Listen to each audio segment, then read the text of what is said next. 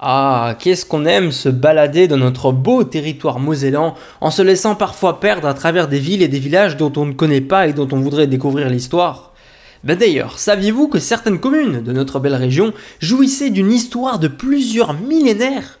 Bonjour à tous, c'est Antoine pour l'équipe des Historateurs. Et aujourd'hui, je vais vous raconter l'histoire d'un petit village du pays de Sargomin Beach que beaucoup connaissent, mais il y a quelques petites anecdotes qu'on ne connaît pas assez. Ce village, c'est Blisbruck, il est situé juste à l'est de Sarreguemines, et tout le monde le connaît aujourd'hui pour le site archéologique de Blisbruck-Ranheim. Mais peu de gens s'intéressent vraiment dans les détails quelles sont les origines euh, qui ont vu euh, des personnes s'installer à Blisbruck. Et vous allez voir que ça va remonter très loin. D'ailleurs, pour rien ne vous cacher, on va remonter avant la conquête de la Gaule par les légions romaines. Il existait déjà à l'époque en fait des peuplements hein, sur le banc de Blisbruck. Et les premières traces, bah, elles remontent au Mésolithique. Alors, c'est-à-dire il y a plus de 9000 ans. En fait, à cette époque, les habitants du site, ben, c'est des chasseurs-cueilleurs qui commençaient un peu à se rassembler parce que c'était la fin de, l'ère glaciaire, du réchauffement de l'hémisphère nord. Et bon, les vestiges étaient vraiment minimes. Hein. Quelques silex ont été retrouvés.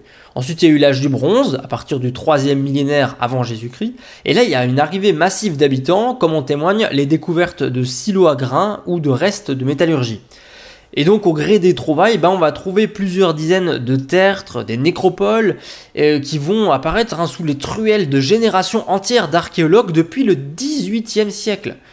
Et donc les découvertes du Blisbruck déjà, elles nous font euh, apparaître que ce site a une importance stratégique majeure puisqu'il est au cœur de la vallée de la Blise, remontant loin au nord mais se connectant aussi à la Sarre et permettront donc de rejoindre le sud de la région. Et déjà avant les Romains, le site y recevait des marchandises en provenance de la Méditerranée. Mais la vraie explosion urbaine, elle intervient justement durant la période romaine, durant la Pax Romana, du 1er au milieu du 3e siècle après Jésus-Christ. Cet âge d'or, bah, ça va voir la construction de quartiers entiers d'habitation, d'artisanat, et il y a presque 1000 habitants qui vont vivre à proximité immédiate de la ville. La ville, elle est vraiment enrichie par son emplacement stratégique. Hein. Le, bourg romain se part même de somptueuses thermes. Et puis en effet, puisqu'il est situé vraiment à proximité euh, des d'axes routiers principaux, bah, il y a énormément de marchandises euh, qui sont acheminées près de la frontière. Malheureusement, après toute cette période faste, eh bien, c'est l'effondrement et les difficultés qui reviennent avec les invasions barbares, et le site se fait partiellement détruire en 260 et 275.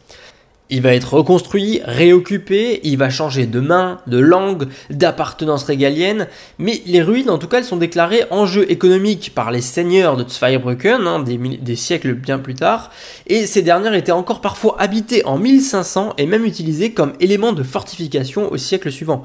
D'ailleurs, le site de Blisbruck, archéologiquement parlant, il est connu depuis 1760, lorsqu'un glissement de terrain fortuit a déblayé en fait des urnes funéraires.